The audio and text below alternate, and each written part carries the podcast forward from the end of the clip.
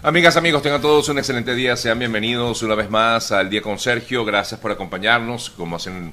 como lo hacen todos los días, y por permitirme a mí llegar a ustedes, como siempre. Hoy estamos a jueves 21 de abril del año 2022. Son las 7.39 minutos de la mañana, hora del este de Estados Unidos, hora de Miami, desde donde hacemos la transmisión de nuestro espacio diario. Gracias por acompañarnos. A nombre de GM Envíos, el mejor aliado puerta a puerta a Venezuela, a nombre también de nuestros eh, buenos amigos, el, eh, el um, asesor de seguros Oliver Suárez, arroba eo.ayuda para estar asegurado de por vida. Y también a nombre de María Trinaburgos, especialista en temas migratorios, hoy por cierto con nosotros, la doctora María Trinaburgos, arroba María Trinaburgos. Gracias una vez más. Hoy jueves vamos de inmediato a revisar las informaciones más destacadas de las últimas horas y por supuesto pendientes también de las entrevistas que tenemos eh, previsto realizar en la mañana de hoy aquí en Al Día con Sergio. Recuerda que estamos transmitiendo en YouTube, en Facebook, en Instagram y vamos de inmediato pues con lo que ha sido noticia en las últimas horas. Nos acompaña para empezar nuestro programa todo un clásico del eh, rock, eh, un clásico de la década de los 80. Europe con The Final Countdown o el conteo final. Bueno, vamos a comenzar, amigas y amigos, con las informaciones. Entre otras noticias, vamos a destacar esta que ayer daba a conocer Juan González, asesor de la Casa Blanca para temas de Latinoamérica. Ayer hablaba a una emisora colombiana, la W Radio, dijo levantar sanciones incluso en el sector petrolero en relación con el caso de Venezuela sería a través o esperar las negociaciones que se estén dando o se vayan a dar, porque eso todavía está como que congelado, las negociaciones en México. Dijo Juan González, quien reiteró que para Estados Unidos el interlocutor primario sigue siendo el llamado gobierno interino eh, y la plataforma unitaria de Venezuela. En esta conversación que tuvo eh, Juan González eh, con la W Radio de Colombia,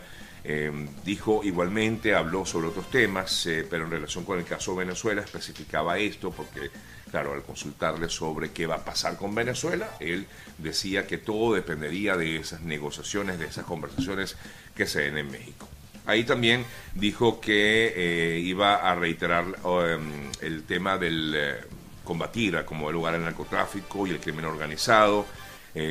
sobre todo en sus relaciones con Colombia directamente en relación pues, con otros temas que habló eh, Juan González eh, con eh, los colegas de la W Radio.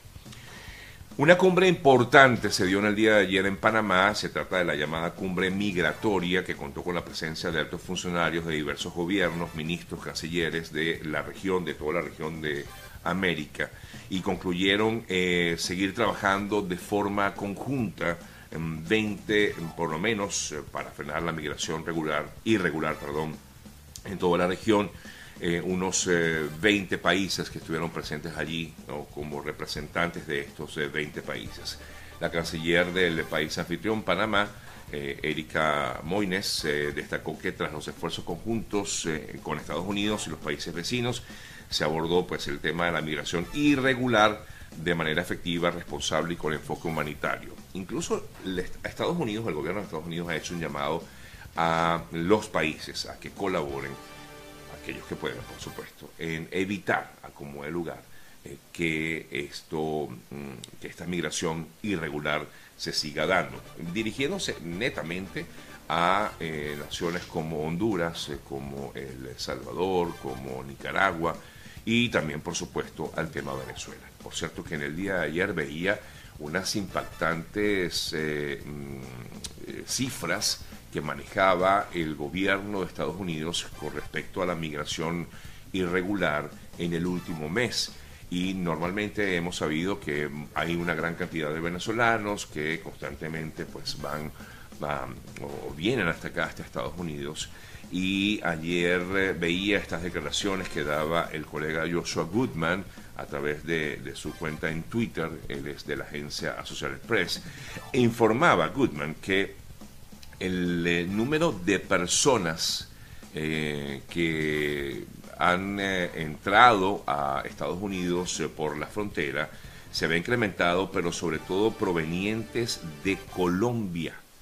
Impresionante que tan solo en un mes, es decir, en el mes de marzo, según lo que informa, repito, el colega Goodman, 15.724 colombianos han sido encontrados en la frontera entre México y Estados Unidos. Es inclusive el número ha superado en cuatro veces a los venezolanos de, eh, que se han visto también forzados a tomar esta decisión de entrar por frontera. El secretario de Estados Unidos, eh, de Estado de Estados Unidos, eh, Anthony Blinken, igualmente afirmó que tiene como objetivo llegar a un acuerdo con todos los países de Latinoamérica para controlar esta migración. Eh, informaba Blinken que se está haciendo una profunda diferencia en la vida de los ciudadanos más vulnerables y sobre todo por el futuro de la región. Por su lado, Alejandro Mayorkas, que es el secretario de Seguridad Nacional de la DHS, por sus siglas en inglés, Em, ah, informó Mallorcas que su país va a mantener conversaciones sobre migración con Cuba, eh, lo que supone un primer contacto de alto nivel del gobierno de Biden con el régimen cubano. Eh, aunque no dio mayores detalles, Mallorcas, en medio de esta cumbre migratoria que se realizó en Panamá, recordó que durante años Estados Unidos y Cuba han mantenido abiertos varios acuerdos migratorios, eh, pero fueron descontinuados a raíz de lo que fue la llegada del presidente Trump al gobierno. Pero en este nuevo diálogo, informaba Mallorca, se van a explorar la posibilidad de reactivar estos acuerdos, repito, entre Estados Unidos y Cuba. Y remarcó que es un reflejo del compromiso que tiene Estados Unidos con las vías legales y humanitarias para que los migrantes no tengan que emprender ese tan, tan peligroso y que han hecho en varias ocasiones eh, ese viaje peligroso por el mar para llegar así a Estados Unidos. Bien, en otras importantes informaciones eh, leemos eh, o se destacan un encuentro que por cierto sostuvo Blinken con Carlos Paparoni, el representante de la Asamblea Nacional de 2015 para el tema del terrorismo y del crimen organizado. Allí Blinken informó que se reunió con varios líderes de la sociedad civil y dijo debemos trabajar juntos para luchar contra la corrupción en todos los niveles. Eh, solo así podremos construir una sociedad íntegra y transparente para las generaciones eh, futuras. Esto básicamente tiene que ver con el trabajo que ha venido realizando este equipo en torno a las investigaciones por el caso de Alex Saab. Nos vamos ahora a Rusia, Ucrania, el tema mm, que por supuesto ha sido noticia desde hace más de un mes. Rusia dijo ayer haber realizado el lanzamiento de una prueba de un misil eh, balístico eh, llamado Sarmat y lo que llama la atención de este misil que fue lanzado como una prueba, decía Rusia, es eh, para hacer temblar al mundo sobre lo que sería el poderío militar que tendría Rusia. Vladimir Putin dijo esto, lo que fue el lanzamiento de este misil, hará reflexionar dos veces a los enemigos de Moscú, comentaba el eh, líder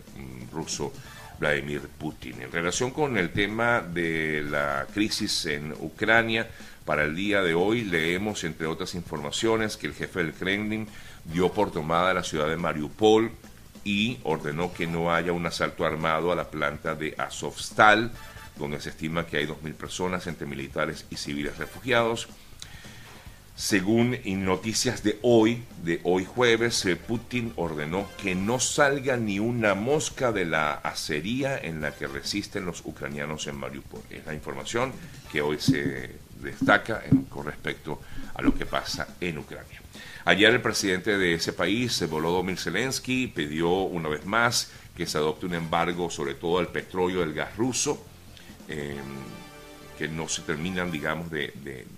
cristalizar estas sanciones específicamente a todo lo que tiene que ser o todo lo que tiene que ver con el sistema energético de Rusia y por ello Zelensky eh, pidió a la Unión Europea adoptar un embargo total al petróleo del gas ruso em, para buscar de alguna forma eh, que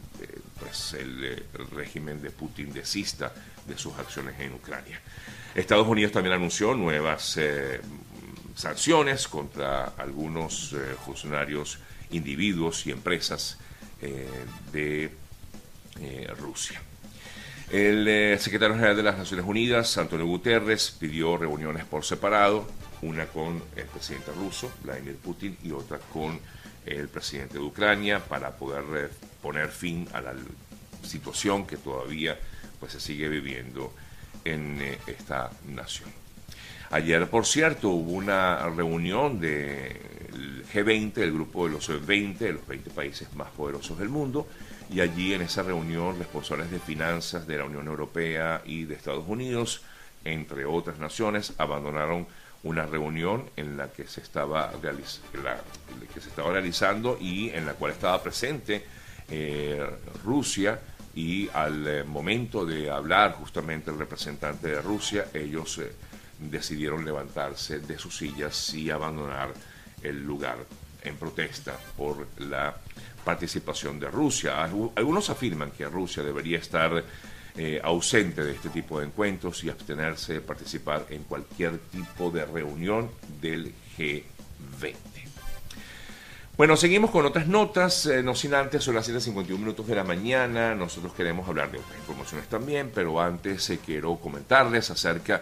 de, bueno, de nuestros amigos de GM Envíos, para todos aquellos que quieran hacer sus envíos a Venezuela, saben que siempre cuentan con GM Envíos a través de su cuenta en Instagram, pueden tener toda la información que quieran, que necesiten para poder hacer esos envíos a Venezuela con total tranquilidad, confianza, seguridad y sobre todo eso, transparencia, porque a la hora de hacer un envío usted sabe que, o lo que usted quiere es que llegue ese, ese envío, esa carga a su gente. Por eso los eh, invito a que lo hagan de la mano de nuestros amigos de GM Envíos. Yo lo hago así, muchos amigos míos también lo hacen así. Arroba GM Envíos es su cuenta de Instagram, también los pueden eh, contactar vía telefónica al 305-930-2660, 305-930-2660. La red de documentación de crímenes de lesa humanidad eh, remitió 36 nuevos casos ante la Fiscalía de la Corte Penal Internacional, 36 nuevos casos de presuntos eh, delitos de lesa humanidad cometidos en Venezuela, con lo que eleva a 50 el número de expedientes de víctimas de graves eh, violaciones a derechos humanos en el país. dando continuidad a la labor que se propuso desde su creación, esta red de documentación de crímenes de lesa humanidad integrada por organizaciones eh, como Mundo Sin Mordaza o Crímenes de, Leso, de Defiende Venezuela. Eh, la idea es seguir, digamos, eh, dándole información a la Corte Penal Internacional y a la propia Fiscalía de la Corte para mm, seguir con su investigación en torno a estos hechos y, por supuesto, a las violaciones de derechos humanos en Venezuela.